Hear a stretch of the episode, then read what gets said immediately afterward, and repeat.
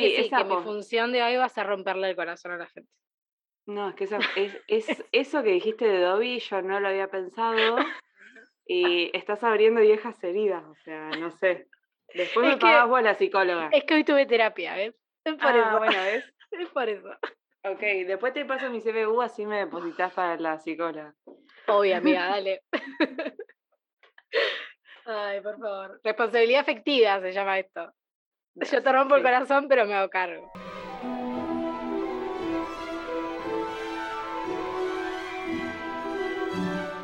Bienvenidos a este segundo episodio de lo que llamamos Mundo Mágico y Educación Sexual Integral. Esta vez toca el segundo libro de la saga de Harry Potter, que es Harry Potter y la Cámara Secreta, y les traemos un análisis un poco opinión, un poco objetivo de lo que nos pasa a nosotras con este libro y esta relectura que hicimos en la clave de la ESI, que esperamos que genere un debate entre ustedes, entre ustedes y nosotras, eh, y ver qué podemos empezar a desarmar y rearmar a partir de esta relectura. Si todavía no escuchaste el primer episodio de este eje que inauguramos hace unos meses en la ESI en movimiento, puedes ir a buscarlo. Ahí estuvimos hablando sobre la piedra filosofal, hablando sobre el concepto de la familia en Harry Potter, la amistad, la- el significado que tiene en Harry Potter la escuela, los docentes, y también vinculando todo eso a la educación sexual integral y lo importante y necesaria que es en nuestras vidas cotidianas. También en ese episodio abordamos un poco lo que pensábamos sobre la cancelación a J.K. Rowling, la, la escritora justamente de Harry Potter, con nuestra postura, con eh, también las contradicciones que nos genera todo esto, pero bueno, nada, se los avisamos por si se lo perdieron, lo pueden ir a revisar. Y también recordarles que si no leyeron Harry Potter, si no vieron las películas de Harry Potter y quieren hacerlo, tengan en cuenta que estos episodios tienen muchos, muchos, muchos spoilers, así que les recomendamos pausarlo, ponerse a leer, ponerse a ver las pelis y después retomar con la de movimiento. No digan que no les avisamos que acaba de haber puro spoiler, pero bueno, Mm. si no spoileamos es como que no podemos analizar bien eh, y la idea es poder como llegar en profundidad a todas estas ideas que nos van surgiendo. Harry Potter puede tener una lectura superficial e inocente, que justamente es la que hemos hecho la mayoría de las personas la primera vez que la leemos. Esta lectura puede hacerse en la infancia, en la primera adolescencia, ya de más grandes, obviamente, no hay edad para leer estos, estos libros, más allá de que estén catalogados como literatura juvenil, por ejemplo, que ese es un tema que lo hemos abordado en algunos episodios, Sí, cómo están catalogados algunos libros y también cómo nos miran, ¿no? Cuando por ahí elegimos literatura juvenil, muy entre comillas. total. Eh, es como ese tema, ¿viste? Como, sí, nada, sí, si- siempre si se surge, pre- porque es verdad. Siempre eh, surge, ¿viste? Como esa de- discriminación, estigmatización de el género que nos gusta leer. Sí, si tenés Acá determinada edad, leer esto, de repente sí. podés no, o sea, no podés leer determinadas cosas o disfrutar de, de determinada saga o película o lo que sea, y acá nuestra postura es que bancamos el consumo de cualquier cosa que nos haga feliz y que, res- que, que no ofenda a nadie, obviamente, pero que nos haga feliz y que nos aporte ya sea nostalgia, emotividad o simplemente una distracción, eh, está perfecto. No hay edad para disfrutar de Harry Potter ni de ninguna saga, ni historia, ni nada. Exactamente. Y en esta primera lectura que hacemos de Harry Potter, eh, obviamente mm, es imposible no entrar en todo el entramado político que sostiene al mundo mágico. Pero durante esta primera lectura, sin ningún tipo de conocimiento sobre las ciencias sociales, por ejemplo, es claro que para todos en Harry Potter existen familias con dinero y otras que no lo tienen. En esta dicotomía que plantea Rowling, es, eh, es muy evidente que había dos familias que representaban estos dos extremos sociales. Por un lado estaban los Malfoy, como aquellos, aquellas que tienen dinero, y les Weasley, como aquellos que les falta justamente el dinero. Sí, Y es evidente desde la piedra filosofal y vayamos a la escena en la que eh, se encuentran por primera vez, claro, Harry, Draco y Ron, que Draco ahí le plantea a Harry, porque es Harry Potter justamente, N- con quién sí. le convenía, con qué familias le convenía juntarse y con qué familias no les convenía juntarse. bastante atrevido Draco ahí, ¿no? Como, como esto, Totalmente. este aire, que bueno, es propio del personaje, ¿no? Pero este aire de superioridad y de soberbia, de poder decir cualquier cosa sin preocuparse por las consecuencias y de opinar de la vida de cualquiera sin eh, tener en cuenta cómo puede afectarle o qué sentimientos pueden ponerse en juego. Eh, y esto de decir, bueno, los Weasley, que esto que dice Draco, ¿no? Que los Weasley usan ropa de segunda marca, que son muchos, que viven todos apilados, que no llegan a fin de mes. Bueno, es una expresión muy argentina esa, ¿no? Pero se entiende. Dudo que Draco haya dicho llegar a fin de mes, pero bueno. Y esto no de, bueno, lo vamos a ir hablando, ¿no? Pero los adjetivos que usan con Hermione, los juicios que hace y la envidia que tiene hacia Harry, ¿no? Es como un poco este antagonista. Eh, y que después también vamos a ir entendiendo un poco por qué Draco es así. Totalmente. No, es que lo esté justificando a que sea un porro, perdón, no, lo estoy justificando. Término científico. un término re científico, re de la ESI, pero después empezamos a entender por qué Draco es como es y también va en lo que es educación y en lo que es ESI. Total, y no hay que olvidarnos, que esto lo vamos a ir remarcando en todos los episodios de Harry Potter, que son niños, a ver, son niños.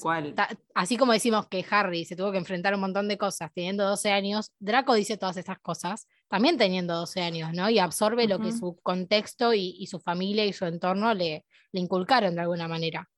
Sí, totalmente. Podemos considerar a los Malfoy justamente como prácticamente de la nobleza mágica, sí. generaciones enteras de personas adineradas, de magos clasistas y fascistas también. Ese es un punto a destacar. Muy importante. Son magos fascistas. Acá en este libro se empieza a ver un montón ese rasgo, esa comparación que podemos hacer con nuestro mundo real, digamos.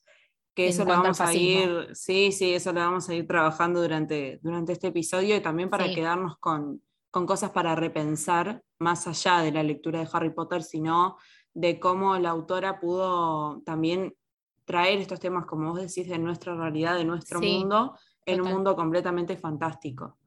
Y por otro lado están los Weasley, que son notablemente pobres, y esto se remarca en varias ocasiones en este, en este, libro, por ejemplo, cuando hablan de todo lo que va a salir, el comprar los libros nuevos, de cuánto salen las ropas y demás, y que es algo que se remarca en toda la saga.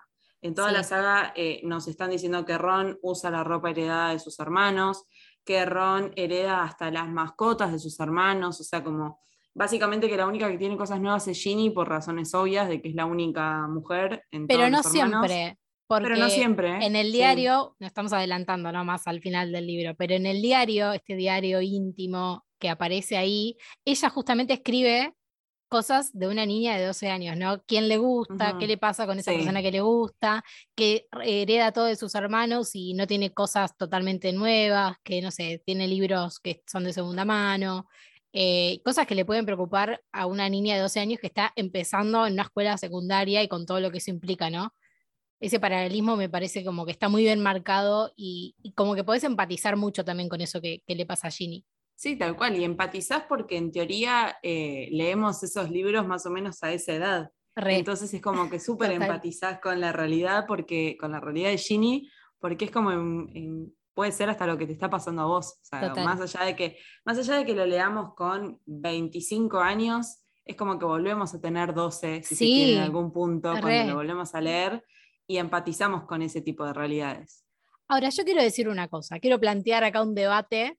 ¿De dónde sale la plata de los Malfoy? ¿No? Porque esta mm. gente no tiene, en los Weasley lo podemos ver que tienen un trabajo formal, pero los Malfoy medio que que no, digamos, como que se viven de renta, no, se entiende. Sí, no, y además esta diferencia económica de los Malfoy y los Weasley, que los tomamos como ejemplos, sí, pero hay un montón de otras hay familias. un montón de otras familias. Eh, se puede trasladar a esto, que no sabemos de dónde sale el dinero, se puede trasladar fácilmente a sus hogares. O sea, los hogares es como increíble que los Malfoy no solo viven en una mansión enorme siendo tres personas. Tres sino que es una mansión tenebrosa, es una mansión oscura, es una mansión que tiene colores fríos, un ambiente como muy tétrico.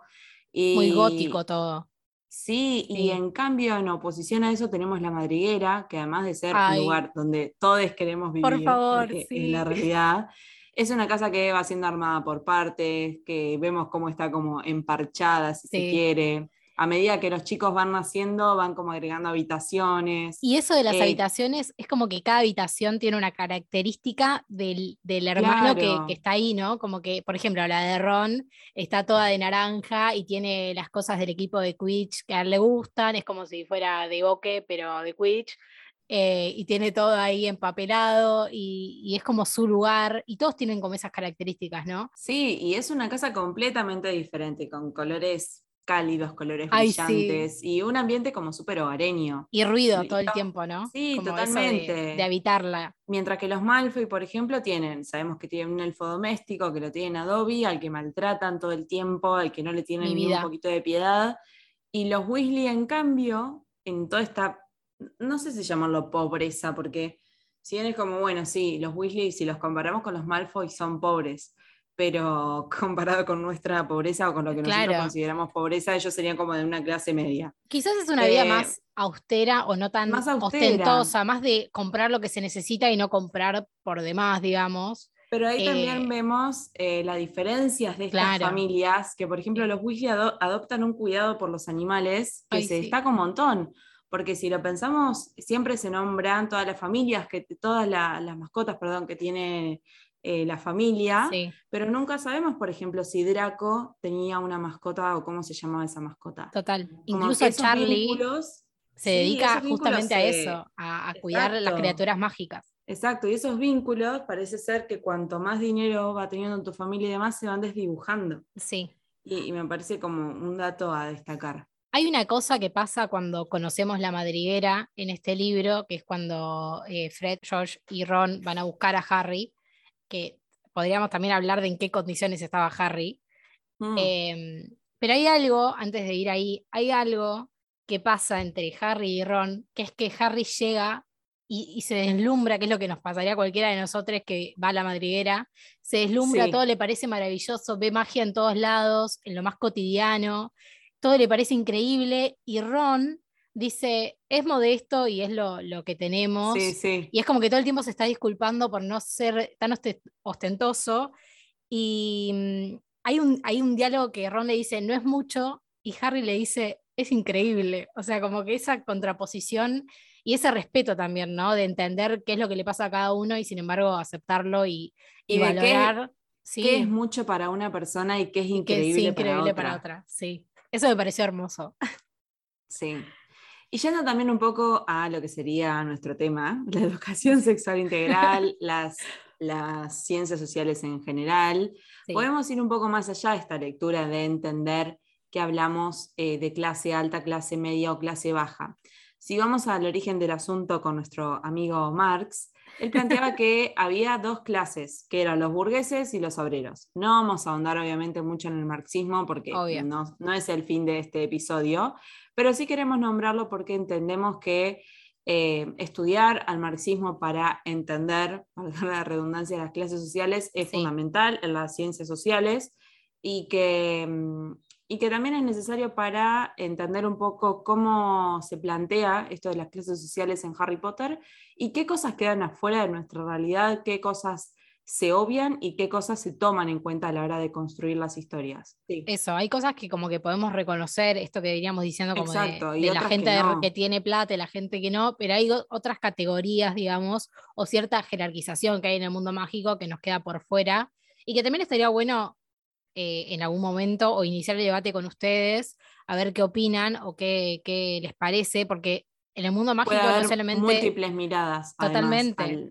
Sería muy interesante. Esto de que en el mundo mágico no solamente hay humanos, sino que hay criaturas mágicas y hay animales fantásticos y mm. que no todos tienen los mismos derechos. Y en qué momento se traza esa línea de decir vos podés hacer determinada cosa y habitar determinado espacio eh, y vos no, porque en definitiva el poder está en los magos y en las brujas, ¿no? Sí, y además cuántas cosas quedan afuera de nuestra realidad y que ahí puede haber múltiples maneras de verlo, múltiples maneras de entender esto que decís, que no hay una legislación, o por lo menos no se nos presenta, de las criaturas mágicas, de, no sé, pienso, deliro, tipo, quién es ciudadano y quién no, por ejemplo. Claro. O sea, qué derechos tiene una criatura mágica, qué derechos no tiene. ¿Quién puede comprar eh, una, un pedazo de tierra y quién no, por ejemplo? Y entiendo que también estamos siendo revoladas al pensar esto porque no hay una respuesta real, digamos, concreta, pero está bueno como hacer el ejercicio. Claro, y si Rowling nos escuchaba, se dicen, ¿por qué están diciendo estas delirantes? O sea, no. Ni idea. Pero ella es la culpable de haber creado un mundo paralelo y que nosotras querramos discutir todo de ese mundo. Yo necesito saciar esta curiosidad ahora, necesito saber cómo, cómo sería. Pero bueno, ahí cuéntanos ustedes qué opinan. Tal cual. En nuestro mundo justamente los burgueses son quienes tienen en su posición los medios de producción, las fábricas, y los obreros son quienes deben vender su fuerza de trabajo para vivir. En Harry Potter no encaja del todo la teoría de Marx, porque en mm. realidad los magos no vemos que produzcan a grandes escalas, no, no vemos fábricas, tampoco vemos grandes masas obreras, o al menos por lo menos no es lo que nos cuentan en, estos libros. Si vamos al caso y nos ponemos un poco detallistas, tampoco creemos que encaje enteramente la división de la clase social alta, media y baja, porque como decíamos recién, al menos hasta lo que conocemos, la enorme mayoría de los magos son de clase media. Sí. No notamos una clase baja, no se nos habla de, magos pobres, sino de magos que, como la familia Weasley, tienen lo justo y necesario, que hoy en día en Argentina eso lo podemos considerar clase media. Lamentablemente, ¿no? Sí, total. Pero sí, entra como en esa categorización. Incluso pensando en el hermano de Dumbledore, que es como un en su momento, viste, cuando te lo presenta, me estoy adelantando un montón, pero me vino el ejemplo, ¿no? Que es como, como que tiene una historia ahí de, segregación y medio como que es considerado un paria. Incluso mm. él, que quizás no tendría acceso a un trabajo, tiene su propio barcito y su propio eh, lugar tipo hotel. Em, y así todo, teniendo como esa carga social, que es lo que podría acompañar a una pobreza o que podría derivar en una pobreza, tiene como un sustento ¿no? económico y, tiene clientes, digamos, no es que... Sí, tal cual, tal cual. Si tenemos que dividir a la sociedad mágica, podemos decir, como venimos hablando, justamente que hay una élite aristocrática que lo controla todo, que sería eh, encarnada justamente por las familias de los Sagrados 28, y luego viene el resto del englobado en una clase media. O sea, estarían arriba, por ejemplo, pensamos, los Malfoy, los Black, demás, y debajo todo. Sí, y ahí tenemos otro debate, que por qué son esos sagrados 28, ¿no? Tal cual. ahí hay otra cosa que tiene que ver con el prestigio y una pureza. Tal y cual. Esto de, porque supuestamente tienen sangre pura, que Hagrid nos dice, hoy en día es imposible que un mago tenga sangre pura. Em, pero también está el prestigio, ¿no? Por decir, eh, tengo determinada sangre. Sería como la sangre azul de los magos, ¿no? Una cosa así. Y, esto que, vos mencionabas recién, ¿de dónde proviene la riqueza de esa clase privilegiada? Porque ni los Malfoy ni los Black trabajan, entonces ¿de dónde proviene toda esta cantidad de dinero? Podemos intuir que es heredado, que se mantiene a base de inversiones que pueden hacer, pero no podemos estar seguras de eso porque nadie lo explicita.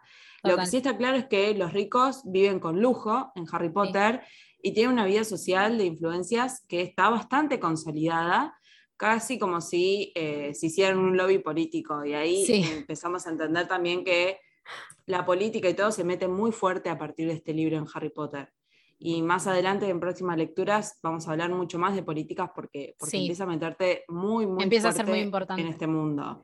Y también pensando ¿no? en esto de, las clases o de la pobreza, como que igual no te garantiza, digamos, tener como un futuro mejor que otro que no, tiene, que no tiene la misma riqueza que vos porque van todos a Hogwarts. Y porque después depende, tu trabajo va a depender más o menos, como explican, de tus calificaciones y de, de, cómo te vayan tus exámenes, ¿no? Es como que tener dinero no te garantiza ser ministro de magia. No, tal cual entendemos también en Harry Potter que el resto de la población mágica, los que escapan de estas eh, familias seleccionadas, hmm. eh, en su inmensa mayoría son empleados públicos, son pequeños comerciantes. El Ministerio de Magia entendemos que es el principal empleador dentro de la saga, porque eh, hay que decirlo que absorbe muchísimos trabajadores porque asume muchísima competencia también. Tenemos que tener muy en cuenta que el ministerio lo controla absolutamente todo, todo. O sea, no hay una separación de poderes, ni mucho menos está todo centralizado en una política sumamente clara y se supone, y esto supone un caudal de empleados muy elevado, que en esta lectura eh, no sé si lo vemos tanto, pero sí lo vemos gráficamente en otras películas, cuando vemos toda la gente que trabaja en el ministerio, cuando empezamos a, visualizar eso. Y, hablando de que, bueno, no tenemos grandes eh, masas de trabajo ni nada, lo que sí tenemos en Harry Potter, y, es claro y se observa, son los pequeños comerciantes. Y los pequeños comerciantes los vemos desde la primera primera lectura, los vemos en la primera peli, en el callejón de Iron. Y, ahí vemos cómo viven de su trabajo independiente, si se quiere, notamos que claramente ninguno pertenece a una burguesía, ¿no? Todos son pequeños propietarios. Y además hay algo ahí en, todos los locales, que después lo vemos con Freddy George también, eh, que es como algo muy de la artesanía, ¿no? De la invención y de experimentar y de empezar a como hacer cada cosa manualmente. Ollivanders, por ejemplo, que es quien se encarga de hacer las varitas mágicas, cuando Harry va por primera vez, le dice, me acuerdo cuando vivían tus padres. Los padres fueron hace 30 años, ¿no? Es como, es la misma persona y es la misma persona que, que todos tienen esa confianza, ¿no? Es como Hagrid lo dice, es el que hace las mejores varitas y, y hay que ir allí porque Ollivanders sabe eh, y ya tiene la, esto también, ¿no? Que es propio de la magia, pero ya sabe para quién hacer la varita sin, sin saberlo, ¿no? Hay, hay, también mucho de, la, de lo que es la artesanía, ¿no? En su sentido más amplio y más eh, tradicional, que también lo vemos en el estilo de vida de los magos, ¿no? Y no perdamos el detalle de que absolutamente todos van a Ollivander. Sí, todos. así como va Draco, Barrón. Obvio. O sea, como que ahí se desdibuja un poco esto de las clases sociales que hablábamos. Totalmente. Porque, y si lo trasladamos a nuestra sociedad, alguien de clase media baja no va a comprar en el mismo lugar que alguien de clase alta. ¿sí? Y en el mundo mágico eso sí ocurre, porque justamente en la Cámara Secreta leemos cómo Draco se estaba preparando artesanal, le estaban preparando artesanalmente su uniforme de Hogwarts. Y también es como que no hay competencia, ¿no? ¿no? hay competencia, es Ollivanders para eso, el de las golosinas es otro, eh, salvo que tengas un bar, ponele un hotel, que bueno, sí, se necesitan cantidad, pero tampoco es competencia, es como que ya se sabe, para determinada cosa está este lugar. Sí, total. Y como reforzando la idea de lo que decías recién, Mary, del paso de Hogwarts, esto es muy particular de la saga, que de cualquier forma, o sea, pertenezcas a la familia que pertenezcas, al sector social que pertenezcas, todos van a terminar en la misma escuela, o sea, todos van a terminar en Hogwarts, porque como mencionamos en el anterior episodio mágico, el sistema educativo es público y todos los graduados adquieren ahí los conocimientos básicos que le permiten encontrar un empleo. Pero a su vez también acá encontramos otra ausencia, que al menos no se nos explica, no, no contamos con una universidad mágica, por ejemplo. Sí sabemos que hay una academia de aurores, pero no sabemos más allá de eso qué otras posibilidades tienen las personas que estudian en Hogwarts una vez que salen. Sí, porque además como el protagonista quiere ser Auror y el amigo también, y Hermione eh, es la persona más inteligente del mundo y va a hacer lo que ella quiere hacer, como que no, hay mucha explicación de qué se puede hacer, salvo que hablen del trabajo de Arthur, ponele, pero es como, es una parte del misterio, no es el Entran, entran en el limbo de cuando empezás a estudiar comunicación y te dicen, ¿a qué te vas a dedicar? Es como, ay, no lo sé. voy, a ser, voy, a ser, comunicadora. Entran en nuestro limbo, pero ellos estando en el secundario, o sea, por Claro, peor, peor. peor. ustedes, ustedes nos escuchan reírnos, pero en realidad estamos llorando. Y bueno, esta clase media, que justamente llega a Hogwarts también, en muchos casos terminan convirtiéndose, como decíamos, en empleados públicos o comerciantes que ganan lo suficiente como para poder vivir con comodidad, pero que notamos no tienen una capacidad de ahorro. ¿sí? O sea, es como, y acá entra, acá me entra un conflicto en el que yo digo, amo el mundo mágico y, y a la vez no lo entiendo. Y a la vez no lo entiendo, porque si le sumamos la falta de acceso al dinero, a los préstamos, por ejemplo, los Weasley no sabían de dónde sacar eh, la plata para poner una tienda. Después no nos vamos a adelantar a lo que ocurre y cómo lo ocurren. Pero la movilidad social en el mundo mágico es muy poco probable. También esto, e, esto que hacen los Weasley, ¿no? Los hijos mayores, contexto. El más grande, Bill, eh, vive en Egipto es. Y el otro vive en Rumania, sí, en Egipto y en, Rumania. Y los Weasley, cada verano, cada invierno sería para ellos, pueden ir a visitar a sus dos hijos que no viven en Inglaterra.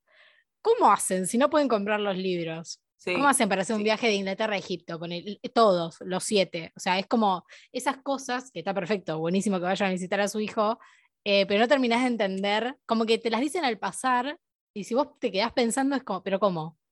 ¿Cómo, ¿cómo, lo logran? Claro. Yo no puedo salir de mi ciudad. Claro, yo no me puedo ir a vela y, y van a Egipto.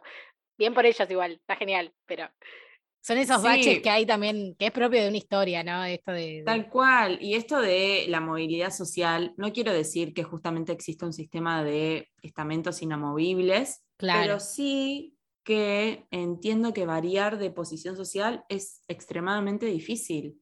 Porque, ¿cuáles son las opciones? Me pregunto, ¿no?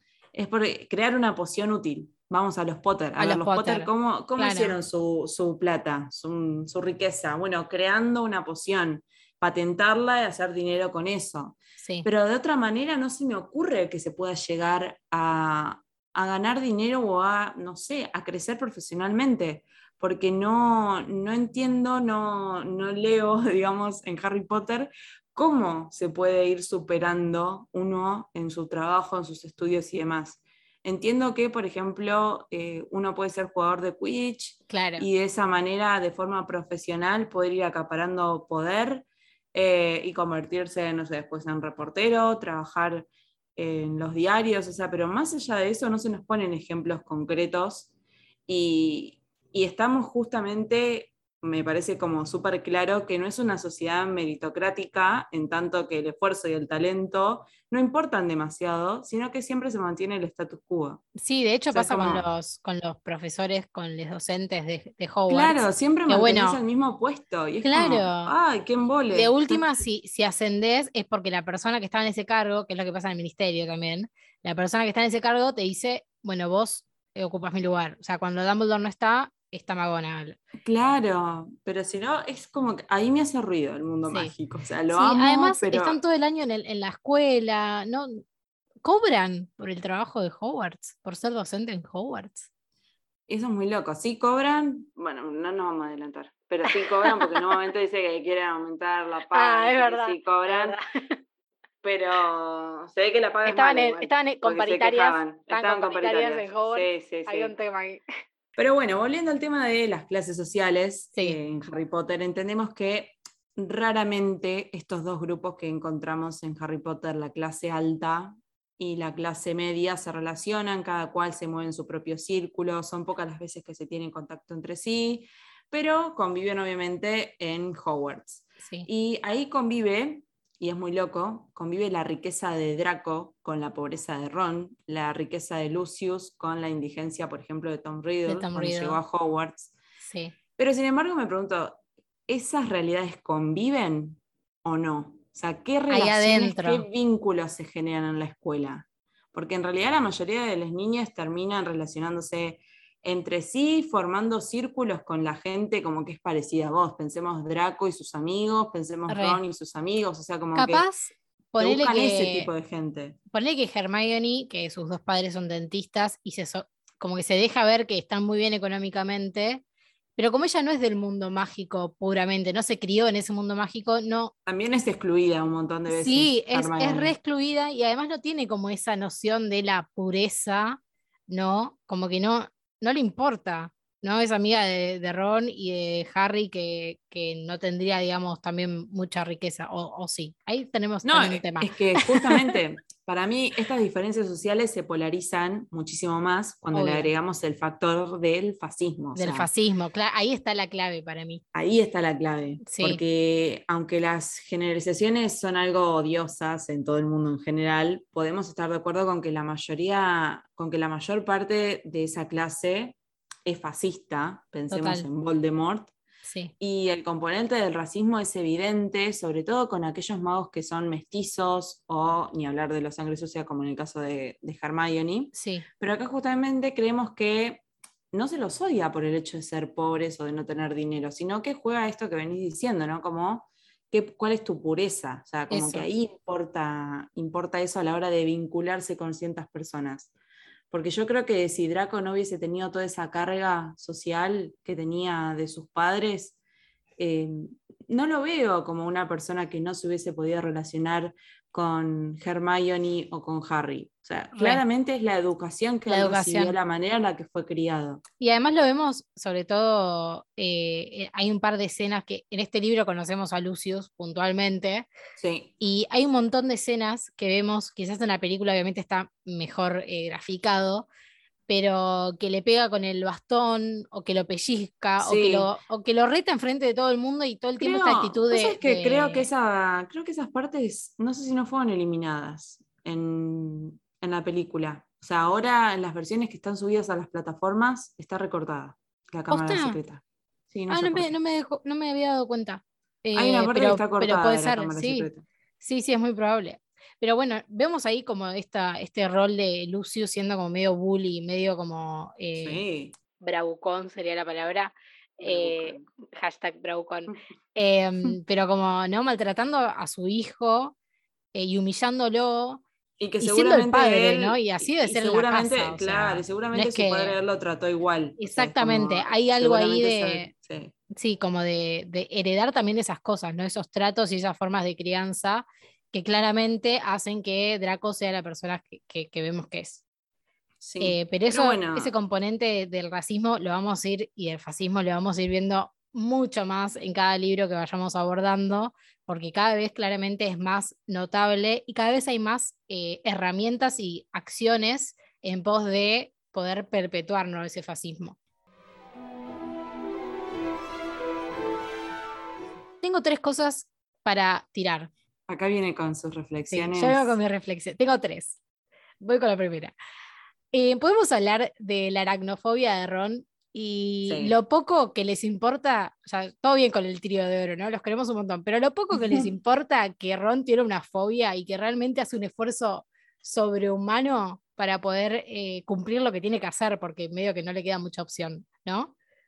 No, aparte, cómo es tomado para la joda eso. Sí, Y, y es una fobia, es algo grosso. O sea, no, no es lindo tener una fobia a algo. además Y eh, hablemos ¿no? del tamaño de las arañas que se tienen Claro. que enfrentar. O sea, está recontra justificado. Pero bueno, eso, eso era algo, ¿no? Como para poder eh, debatir qué nos pasa cuando alguien nos dice que le tiene miedo a algo, eh, que Sí. para nosotros no, no, no da miedo, que para nosotros es como medio como inocente.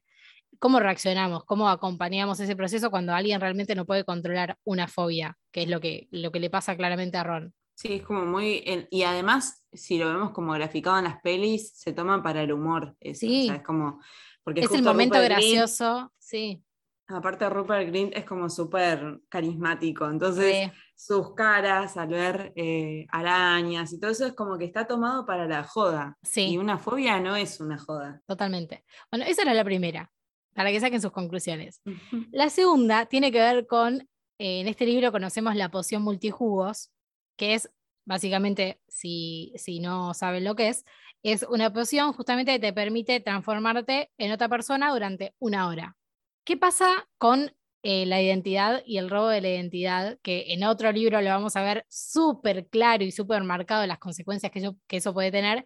Pero ¿qué pasa eh, en ellos, ¿no? Que lo toman como medio como un juego, como una estrategia para un fin, eh, y en realidad se están haciendo pasar por eh, dos personas, que no son ellos. Sí, y es muy grosso eso. Es, O sea, es un montón. Es un montón, o sea, te estás Sí. haciendo pasar por otra persona. no, es mucho, o sea, no me, no me. Como que nunca lo problematicé tanto, me pasó. O sea, cuando me lo dijiste fue como, ah, es verdad. O sea, nunca me había dado cuenta de la gravedad del asunto, de que te estás haciendo pasar por otra persona. La O sea, tercera un es robo. peor.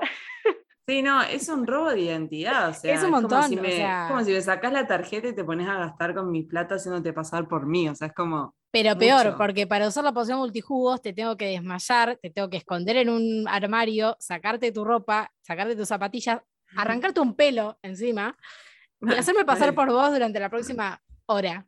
Es, es un No, poco sí. raro. O sea, como que, a ver, obviamente Me es acaba de magia. entrar una. No, me acaba de entrar una duda. La poción ¿Qué? multijugos en personas peladas no funciona.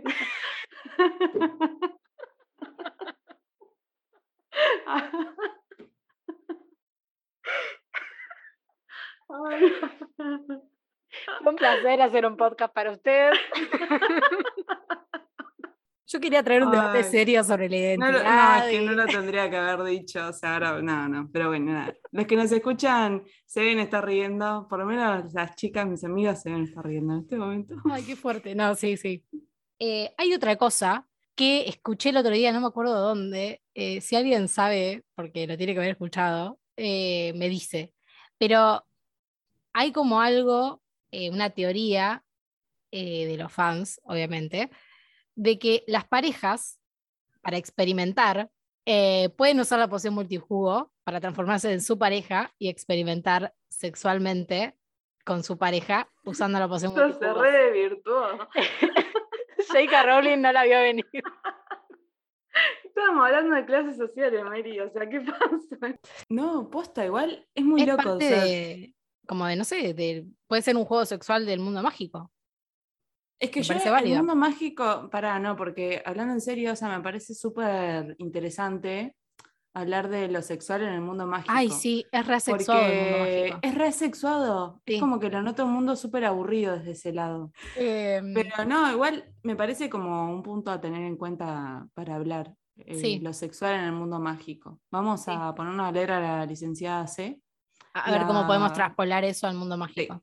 al mundo Sí. mágico. Y la tercera cosa que quiero traer acá, que aviso con anterioridad, eh, que puede ser como un poco, eh, un poco movilizado, movilizante, ponele. Eh, vos, Trini, me dirás. Pero Mm. tenemos el personaje de Dobby que aparece en, esta, en este libro y que desde el primer momento quiere ayudar a Harry, ¿no? Lo quiere ayudar todo el tiempo, hace cosas muy locas para ayudarlo y leyendo esas cosas que hace me vino esta pequeña reflexión que es esto de querer cuidar a alguien sin decirle la verdad, sin decirle por qué lo estamos queriendo cuidar y Mm. justamente por eso lo lastimamos, le lastimamos y lo alejamos de nuestras vidas. Ahí Nada. estoy desgarrada. Mientras estás diciendo ¿No? eso, mi corazón se desgarra.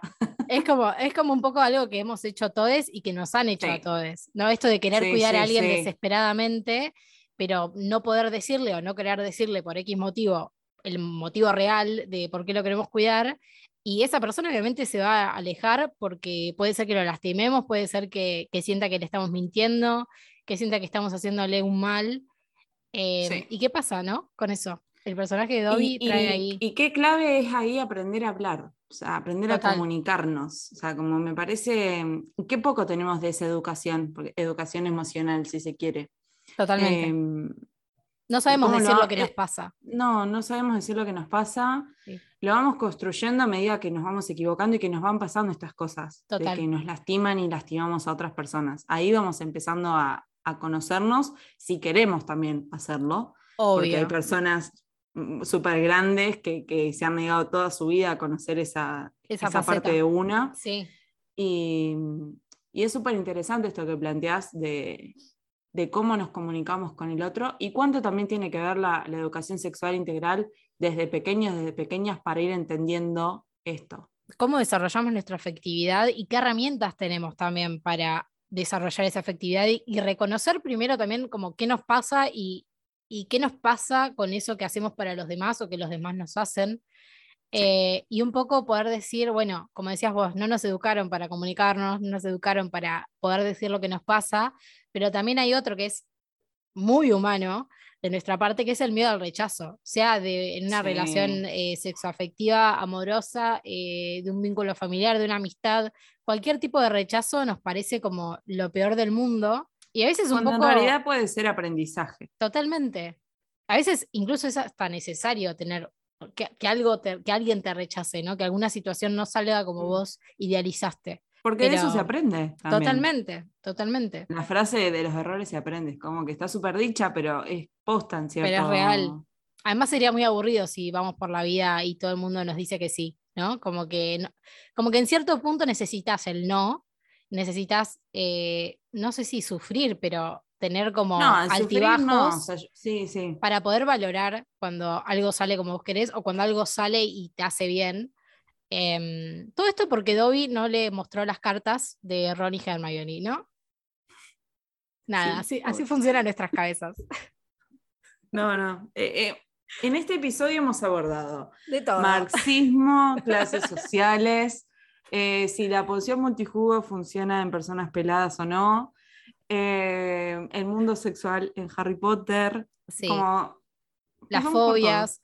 La Las verdad que no pueden decir que se han aburrido y que no, no han reflexionado en absolutamente nada porque algo de todo esto que hemos dicho les tiene que haber quedado y disparado alguna idea. Así que la esperamos, la recibimos felices Y también eh, intentamos levantarla un toque porque Sí. el próximo es El Ay. prisionero de Azkaban y ahí hay como mucho material para trabajar.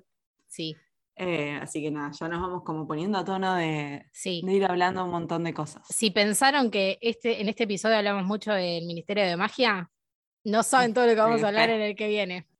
Bueno, ya cerrando entonces este episodio mágico, les recordamos que si nuestro podcast les gusta, acuérdense de seguirnos en, en Spotify, ¿sí? de darle eh, a la campanita para que les avise cada vez que subimos un episodio nuevo. También de seguirnos en las redes sociales, estamos en Instagram como la ESI Movimiento y estamos en Twitter también como ESI Movimiento, ahí nos pueden hacer llegar todas sus consultas y nos estaremos encontrando ya en la tercera temporada de nuestro podcast de la ESI Movimiento con el contenido habitual de educación sexual integral y en el próximo episodio de Harry Potter y la ESI, de la ESI y el mundo mágico, ya con la lectura del prisionero de Azkaban. Y puede ser, la deslizamos, que no estemos solas en los próximos episodios de Harry Potter.